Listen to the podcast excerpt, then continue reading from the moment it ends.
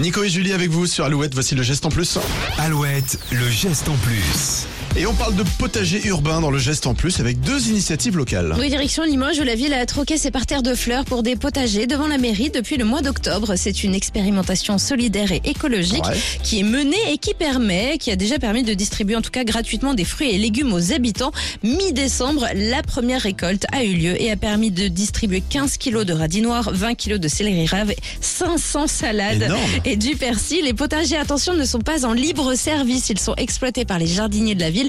La prochaine plantation aura lieu au printemps. Et près de Nantes ou encore à Saumur, ce sont des jardiniers bénévoles qui plantent et récoltent des légumes de saison au profit des Restos du Cœur. Ça s'appelle les Jardins du Cœur. Le nouveau Jardin du Cœur installé en Loire-Atlantique espère récolter 25 à 30 tonnes de fruits et légumes Pas mal. au profit des restos. Bien sûr, il faut des bénévoles si vous souhaitez donner un petit peu de votre temps. Rapprochez-vous des Restos du Cœur près de chez vous. Merci beaucoup Julie. Le geste en plus à retrouver chaque jour sur alouette.fr. On va parler du prochain live Alouette, ce sera dans le Finistère.